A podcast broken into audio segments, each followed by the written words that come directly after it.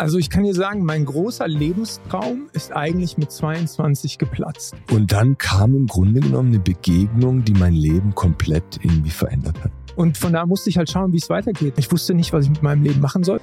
Ich glaube, das war mit ein Grund, wieso ich dann später, als ich bei Page eingestiegen bin, ein Stück weit erfolgreich geworden bin. Soll ich die Geschichte wirklich erzählen? Ja, erzähl mal. Ja, welcome bei Baba. Mike, wie sind wir eigentlich auf den Namen Baba gekommen? Soll ich die Geschichte wirklich erzählen? Ja, erzähl mal. Ja? Ich denke, das ist schon mal eine gute Grundlage hier für den, für den Podcast. Also ich weiß nicht, wie wir darauf gekommen sind, aber ich weiß, wie ich das Also, ich sag's dir, wie wir drauf gekommen sind. Ich Okay. bin drauf gekommen. Ja, okay. Es war meine Idee. Aber ich teile sie gerne mit Sehr dir. gerne. Ich bin, bin, bin interessant zu hören. Erzähl mal. Nee, ich bin einfach drauf gekommen. Aber hast du, wie bist du auf Ich habe den hab Namen? deinen deinen Nachnamen gelesen, ich habe meinen Nachnamen gelesen. Bayer, Baric, mhm. Ba, Ba. Und sicherlich auch die Liebe für unseren lieben Freund Baba Haftbefehl hat mich da auch irgendwie verleitet. Und dann habe ich dir das vorgeschlagen Aha. und du warst spontan begeistert. Soll ich ja mal kurz erklären, warum, also das passt sehr gut mit den Namen, aber auch was das Wort bedeutet, für die, die es nicht kennen. Ja, gerne. Jugendsprache so ein bisschen. Mhm. Ja. Mhm. Äh, ich hatte ein, eine gute, eine schöne Erfahrung, die das Wort wunderbar beschreibt. Ich bin, äh, ich hatte einen Fahrer, der mich vom Berliner Flughafen abgeholt hat, um mich ins, äh, in unser Büro in Berlin zu bringen. Und ähm, ich saß dann hinten im Auto und dann klingelte es die ganze Zeit. Und äh, ich habe mir gedacht, okay, der wollte halt nicht ans Telefon gehen, weil klar, weil ich im Auto sitze. Und ich habe dann irgendwann gesagt, hey, das ist offensichtlich Ein wichtig höflicher Fahrer. ein höflicher Fahrer, geh ruhig ans Telefon, ja. Ähm, und dann ist er ans Telefon gegangen und dann hörtest du halt, die Person, die angerufen hatte, dachte halt, er wäre allein im Auto und meinte dann, hey, ich habe die Baba-Fahrt für dich, Magdeburg, Berlin-Magdeburg, 230 Euro, in einer Stunde bist du ready. Und er hat sich halt total gefreut. Das heißt, Baba bedeutet eigentlich das Geilste. Also sehr stark, krass. Türkisch der Vater, Mhm. das wusste meine zwölfjährige Tochter heute Morgen auch, als ich sie gefragt habe. Aber in der Jugendsprache krass. Ja. Okay. Also das heißt, es ist unser Name. Das ist Baba. unser Name, ja. Sehr gut. Und was haben wir vorhin äh, in dem Podcast? Warum der hundertste Podcast und warum gerade jetzt? Naja, wir wollen, ich glaube, dass unsere Lebensgeschichte in Kombination mit, mit unseren heutigen Positionen in einer internationalen globalen Beratung schon Guidance, Ratschläge, ähm, Ex er Erfahrungen in Karriereentwicklung ähm, dazu beitragen kann, dass wir irgendwie etwas liefern können, was dem einen oder anderen hilft, in seinem Leben voranzukommen, die richtigen Entscheidungen zu treffen, etc. Ja, wir, wir arbeiten beide seit vielen, vielen Jahren für Page, für Page Group, englische Personalberatung, die schon viele, viele Jahre gibt. Du bist seit 15 Jahren dabei, ich bin seit 20 Jahren dabei. Das heißt, in der Zeit haben wir wie viele Gespräche geführt? Tausende. Tausende, viele, viele tausende Gespräche mit Kandidatinnen, Kandidaten, Kunden. Auf der anderen Seite ist auch unser Job, diese beiden Parteien zusammenzubringen, zu matchen. Und natürlich auch viele, viele unzählige Gespräche intern. Du bist ähm, Senior MD für Deutschland und Österreich. Ich bin Regional MD für die Region Deutschland, Österreich, Polen. Insgesamt führen wir was? 1000, 1100 Mitarbeiterinnen und Mitarbeiter. Und ähm, diese Menschen sind im Durchschnitt um die 30 Jahre alt. Das ist auch ein Stück weit die Zielgruppe, mit der wir uns auch beschäftigen. Und du, du denkst, dass diese vielen Gespräche uns dann auch das Recht geben, hier so ein paar Tipps zu geben, Inspiration zu geben, Guidance zu geben, ja? Aber natürlich auch ein bisschen Entertainment dazu. Es soll nicht einfach nur so ein sehr formeller äh, Business-Podcast, Corporate-Podcast sein, sondern wir wollen dabei, glaube ich, auch ein bisschen. Spaß haben. Ja. Gespickt mit paar interessanten Geschichten, aber Geschichten, die wir erlebt haben. Geschichten, die wir erlebt haben. Und man muss dazu sagen, der, der klassische CEO oder der Geschäftsführer einer großen Organisation erscheint vielleicht für den einen oder anderen weit entfernt. Und ich finde schon, dass wir trotzdem noch sehr nah an unseren Leuten sind und deren Sprache sprechen. Und äh, auch, das ist ja eine unserer Aufgaben, auch diese, diese Generation zu motivieren, bei uns zu halten, anzuziehen. Deswegen glaube ich schon, dass wir da inhaltlich auch äh, neben dem Entertainment äh, gute, gute, guten Content liefern können. Wäre interessant zu hören, ob das unsere Mitarbeiter auch glauben oder ob nur wir das glauben. Die sind im Podcast, oh Gott, die haben Trotz, es nicht trotz getan. dieses, dieses hohen Alters noch irgendwie uns einbilden, in der Nähe der jungen Leute zu sein. Deines hohen Alters. Ach so, ich Ja. bin alt, du Ja, bist noch jung. genau. Okay, verstehe. Hier, du warst ja auf dem Weg zur, zur NBA. Du bist äh, zwei Meter fünf groß. Sieht man hier vielleicht in dem Bild jetzt nicht. Äh, bist ein Riese. Ich bin 1,90 und Meine Beine sind quasi, wenn ich sie ausstrecke, jetzt gleich hinter dir. Das sieht man nur auf der Kamera nicht. Genau. Ich bin 1,90 und in der Regel muss ich nicht nach oben schauen. Bei dir muss ich immer nach oben schauen, was einem ein komisches Gefühl gibt, wenn man ansonsten nicht nach oben schaut. Du schaust immer nach unten. Wie fühlt sich das eigentlich an? dadurch, dass du du kennst ja keine andere Perspektive. Du, ich war immer der Größte, ich habe immer von oben herabgeschaut. Ähm, aber das macht mir eigentlich nichts aus. Das Schöne ist ja, dadurch, dass ich wenig Haare habe, guckt mir keiner auf den Kopf. Insofern ist es okay. Ja. Aber war es manchmal auch schwierig für dich im Leben, äh, immer der Größte zu sein? Oder war das immer cool und angenehm? Also, ich äh, kann dir sagen, ich, was total schwer ist, ich würde gerne in ein ganz normales Kaufhaus gehen oder in, in eine Boutique und mich einkleiden wie ein 1,85 Meter großer Mensch. Ja? Weil, also du siehst sehr häufig irgendwie coole Klamotten, denkst du so, oh, wie cool wäre das, das jetzt anziehen zu können oder zu kaufen zu können. Und es funktioniert halt leider nicht. Und du nicht. probierst es dann an und dann hört das Poolhemd hier irgendwo auf. Ja, und dann meine Frau, ja, probier das doch mal an, das sieht doch super aus. Dann ziehst du es an, dann kriegst du gar nicht irgendwie die Hände da rein. Also in der Regel ist es immer die Länge. Und es tut halt weh, aber ansonsten muss ich sagen, dass ich eigentlich nur Vorteile dadurch im Leben hatte. Du hast mir noch eine andere Geschichte mal erzählt, weil wir reisen ja auch relativ viel und sind natürlich dann auch in Hotels. Und es gibt natürlich Hotelbetten, die jetzt nicht irgendwie 2,10 Meter zehn lang sind, sondern eher so 1,95 was machst du denn dann? Bist du dann die ganze Zeit in so einer, in so einer Embryonstellung und, und versuchst dann irgendwie die Beine so ein bisschen irgendwie äh, rumzukuscheln oder? Ich muss, die, ich muss die Matratze auf den Boden schmeißen neben Bett und dann auf dem Bett auf dem Boden schlafen. Ansonsten geht's gar nicht. Also eine Grenze am Ende des Bettes ist unmöglich. Okay. Wir kriegen hier gerade äh, Anweisungen von der Regie, dass wir back to the topic, back to the topic kommen sollen. Okay, was, was ist unser Topic nochmal? Also wir wollen den Leuten jetzt erklären, warum wir die erfahrenen und, und, und guten Ratgeber sind für Themen wie wie gehe ich mit meinem Chef um? Was bedeutet eigentlich meine Karriere? Wie kann ich meine Karriere planen? Was ist eigentlich der richtige Arbeitgeber? Wie stelle ich fest, ob, ob ein Arbeitgeber der richtige für mich ist? Ähm, aber vorher wollten wir noch unsere Geschichte erzählen, oder? Also du warst auf dem Weg zur NBA, zwei Meter fünf, unter anderem auch in Amerika irgendwie im College äh, gespielt. Nimm doch nicht alles weg, ich will es doch selber erzählen. Ach, du willst, äh, okay, erzähl mal. Erzähl mal deine Geschichte, Mike. Aber halt dich kurz, ja? Oh, danke schön. Danke für den Hinweis, ich versuch's. Ähm, also ich kann dir sagen, mein großer Lebenstraum ist eigentlich mit 22 geplatzt.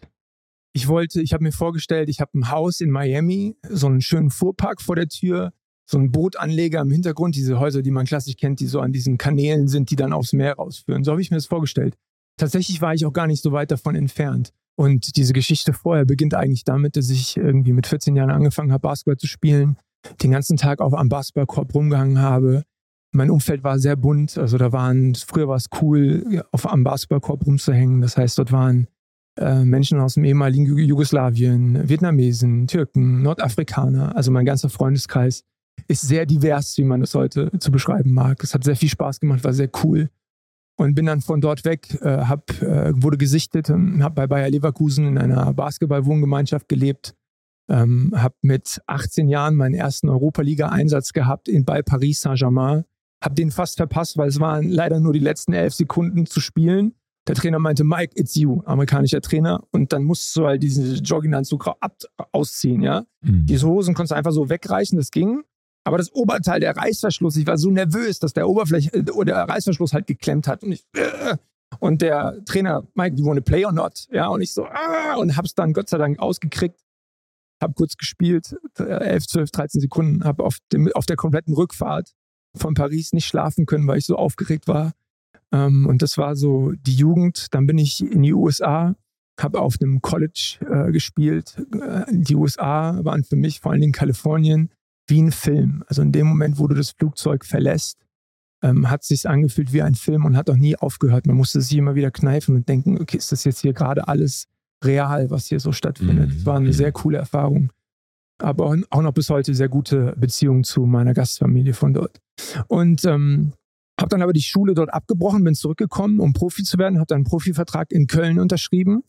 Als 18-Jähriger, nee, da war ich 20, als 20-Jähriger in die Katakomben äh, der Köln Arena zu fahren mit einem Auto und zu wissen, ich habe da gleich ein Basketballspiel, hat sich schon das erste Mal wie NBA angefühlt. Mhm. Hab dann aber das Wie viele Zuschauer sind bei so einem Spiel gewesen damals? Ich würde tippen so 11, 12, 13.000. Wow, ja, ja. wirklich? Ja, ja. Wow. Wenn es okay. die Derby war, die Köln Arena, die war schon, wir haben sie nicht für alle Spiele genutzt, aber für die großen Spiele, die haben dort mm, stattgefunden. Mm. Also Köln gegen Leverkusen kamen 12, 13.000 Leute. Gegen Bonn war dann so das Oder große Spiel, ja. Okay. Ähm, durfte da irgendwie zuschauen, habe aber nur auf der Bank gesessen, äh, aber trotzdem, wie gesagt, ein schöner Ritt und bin dann in die zweite Liga, um da mehr zu spielen. Ähm, und das war auch irgendwie eine schöne Erfahrung. Freiburg, Spätzle und Spezi Ähm, dann Gladbach nochmal zwei Jahre und dann ist, wie gesagt, dieser, dieser Traum geplatzt. Okay. Ja. Und von da musste ich halt schauen, wie es weitergeht. Und habe dann, ähm, ich wusste nicht, was ich mit meinem Leben machen soll. Was, was kannst du überhaupt? Ich habe die ganze Zeit nur Basketball gespielt und habe dann über Glück oder Zufall bin ich in der Fitnessbranche gelandet und habe in der Fitnessbranche dann ähm, Beratung, Sales, Vertrieb gelernt. Und ähm, das war interessant. Einwandbehandlung, Bedarfsanalyse, in die Beziehungsebene von Menschen kommen, sie zu begeistern. Ähm, ein, ein Fitnessstudio-Vertrag zu unterschrieben, hat, mich, hat mir sehr viel beigebracht. Es gab da so ein Nachwuchsführungskräfteprogramm. Und von dort bin ich dann äh, bei Page eingestiegen vor 15 Jahren. Mhm. Das ist, was ist deine Geschichte? Ja, nicht im Sport, nicht im Sport groß geworden. Eigentlich sehr behütet in Baden-Württemberg groß geworden. Ich bin 50, also 72 geboren. Eltern aus Ex-Jugoslawien. Ähm, ja, Mama irgendwie Serbin, Papa Kroate. Du kannst dir vorstellen, in diesem Krieg dann den 90ern, es war nicht ganz einfach, da auch ein Stück weit meine Identität verloren und auch den Glauben an, an vieles irgendwie auch äh, verloren. Ähm, Gott sei Dank hier geboren, hier groß geworden, sehr dankbar dafür, dass ich in Deutschland groß werden durfte. Und dann so den klassischen Weg. Ich war sehr gut in der Grundschule. Das heißt, meine Mama wusste dann auch irgendwie nicht, was mache ich mit dem Kind, wohin, auf welche Schule. Hatte dann das Glück, dass eine Nachbarin aus einer Apothekerfamilie ihren Sohn irgendwie auf ein humanistisches Gymnasium geschickt hat und dann bin ich da plötzlich auch gelandet. Ich weiß nicht, ob jetzt unbedingt Latein als erste Fremdsprache so das Sinnvollste war für mich im Leben, aber auf jeden Fall das Umfeld, was ich dort kennengelernt habe, hat mich sehr geprägt. Ja, Eltern äh, waren Anwälte, Ärzte, Apotheker, Industrielle und da, dadurch bin ich natürlich dann in eine in eine Klientel, in eine, in eine, in eine Gruppe mit, mit reingekommen, wo ich mir viel abschauen konnte. Und ich glaube, das hat mir dann auf meinem späteren Lebensweg auch sehr, sehr geholfen. Und dann aber ganz klassisch Banklehre, Abitur gemacht, äh, BWL studiert, Kommunikation studiert, dann über irgendwie ein erstes Praktikum bei einer Filmproduktion in München gelandet. Und dann kam im Grunde genommen eine Begegnung, die mein Leben komplett irgendwie verändert hat. Ich war im Urlaub mit meinen Jungs. Ähm, wir waren in Ampuria Brava, das ist ein Badeort an der spanischen Küste, nördlich von Barcelona und ähm, haben Musik gehört. Den geilsten Tag. Spaß, Spaß gehabt, geiles Wetter, Sonne, Strand, ähm, Mädchen kennengelernt, was auch immer. Ja, einfach eine super Zeit, wie man sich das halt so vorstellt, als, als, keine Ahnung, wie alt war ich da? Das war 1997, 24-Jähriger. Und da gab es tatsächlich äh, den Vorfall, es ist eigentlich unglaublich, dass wir auch die Musik vom Rödelheim-Hartrein-Projekt an dem Abend gehört haben. Und ein Freund, das wird er heute auch bestätigen können, mich gefragt hat, hier Gohan, wir haben den geilsten Urlaub. Was, was kann eigentlich noch passieren, damit wir das hier toppen können? Und ich weiß nicht wieso, aber es sprudelt aus, aus mir heraus und ich sage, die Jungs vom Rödelheim Hartrein-Projekt hier treffen. Und überlegt man sich jetzt mal die Wahrscheinlichkeit, die Chance, zur selben Zeit in einem Urlaubsort ist, wo tatsächlich, und das hat sich an dem Abend dann äh, später im Club herausgestellt, auch die Jungs vom Rödelheimer Hartrein-Projekt waren. Moses Pelham und Thomas Hofmann. Und ich war natürlich dann auch schon so ein bisschen angetrunken und, und, und Spaß gehabt, bin dann in diesem Club und auf einmal läuft Moses Pelham an mir vorbei. Also knapp zwei Stunden nachdem ich gesagt habe, diese Jungs im Club treffen, läuft der Typ an mir vorbei. Und ich war so schockiert und, und, und, und, und, und krass eingenommen von der Situation, dass ich direkt auf ihn zu bin und angesprochen habe. Weil ich mich irgendwie so vertraut gefühlt habe.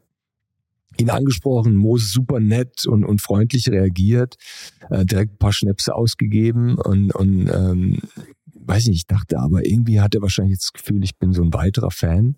Bin dann zurück ins Apartment, was in der Nähe vom, vom Club war und habe mir das Rödelheim Hartrein Projekt T-Shirt, was ich irgendwie Wochen vorher beim Konzert, ich habe nämlich das Konzert gesehen, gekauft habe, bin zurück in den Club und habe ihm das T-Shirt so vor die Nase gehalten. Dann wusste er, okay, alles klar, der meint's ernst.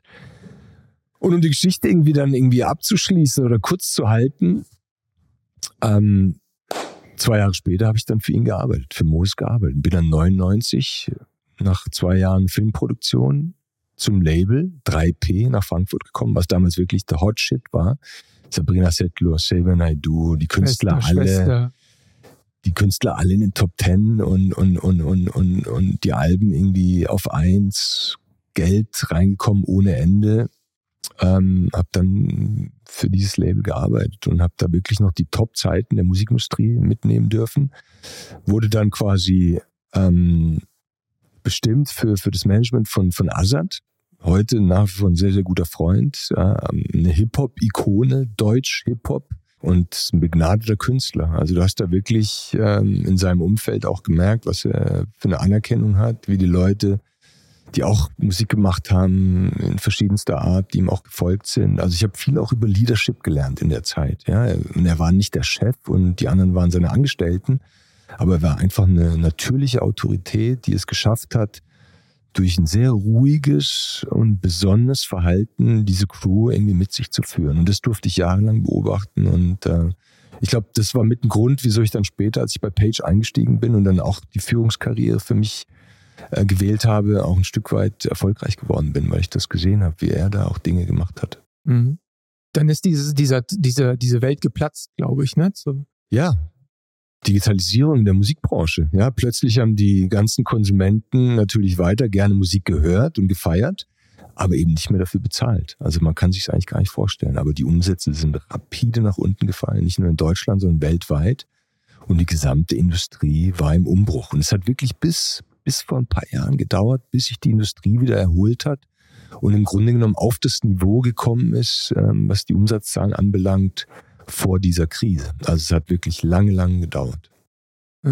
Ich glaube, du musst mal diesen, äh, dieser Moment, den du beschrieben hast, da in, im, am Strand ihn kennenzulernen und dann am Ende Musikmanager zu werden, das ist ja so eine krasse Geschichte. Also wir müssen vielleicht mal in einer unserer Folgen darauf eingehen, was für dich Schicksal bedeutet oder Lebensbestimmung, Lebensweg da, also das würde ich jetzt nicht irgendwie mit so einer eine Antwort irgendwie abtun. Ja, es aber ist magisch. Es ist eigentlich zu krass, als dass man es irgendwie glauben würde. Ich habe ja. ich hab auch, wir haben es drüber unterhalten, irgendwie äh, mir überlegt, ob ich überhaupt diese Geschichte erzählen soll, weil sie eigentlich so unglaubwürdig klingt. Ja. Aber ich meine, es gibt Menschen, die sie belegen können und ich bin ja jetzt heute auch hier in Frankfurt und habe die Erfahrung gemacht.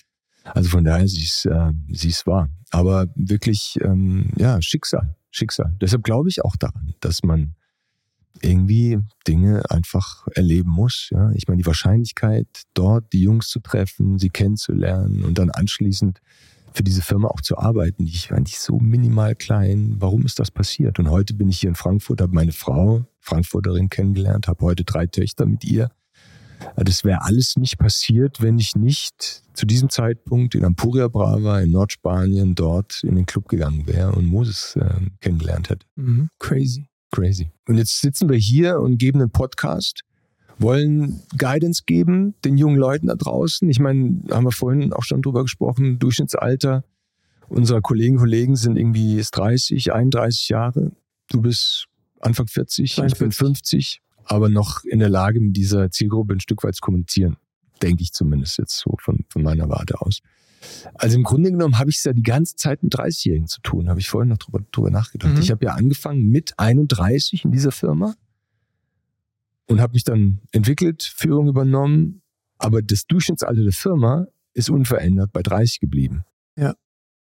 Ja, und das Interessante dabei ist ja, dass dieser 30, die 30-Jährige sich in der heutigen Welt aussuchen kann, wo sie arbeitet. Das ist also, anders als damals, als wir genau. angefangen haben. Da waren wir happy über, über einen Zuschlag von von einem Arbeitgeber. Ja. We have the job, uh, we got the job und es ist heute anders. Heute bewirbt sich der Arbeitgeber bei den Kandidatinnen. Das heißt, dieses High Potential anzuziehen, äh, bei sich zu halten, ist eine besondere ist eine Herausforderung. Aufgabe. Ja. Ist eine Aufgabe. Das ist sicherlich auch, da werden wir sicherlich auch Genüge zu erzählen können. Ja. Von daher der Aufruf an unsere Zuhörer, Zuhörerinnen, Zuschauer, Zuschauerinnen, wenn du ein Problem hast, äh, wenn du eine Herausforderung hast, was deine Karriere anbelangt, wenn du Tipps benötigst von offensichtlich Menschen, die schon ein paar Jahre in diesem Metier unterwegs sind, ähm, dann bitte her damit. Ja? Wir werden eine E-Mail-Adresse einrichten oder einen Kontaktpunkt einrichten, der dann hier auch eingeblendet wird. Und wir freuen uns auf eure Zuschrift, auf, auf eure Kommentare, auf euer Feedback und wollen da gerne helfen, supporten. Wir haben relativ viel Glück gehabt im Leben, viel Support auch irgendwo genießen dürfen, immer wieder Mentoren auch gehabt, die uns geholfen haben in verschiedenen Stationen. Und heute sehen wir uns auch irgendwo in der Rolle, dass wir zurückgeben möchten. Und von daher der ernst gemeinte Aufruf, ähm, ja, schickt uns eure Kommentare, Feedback, Fragen und wir gehen gerne darauf ein, dann in den zukünftigen Sendungen. Ja, Dankeschön. Vielen Dank.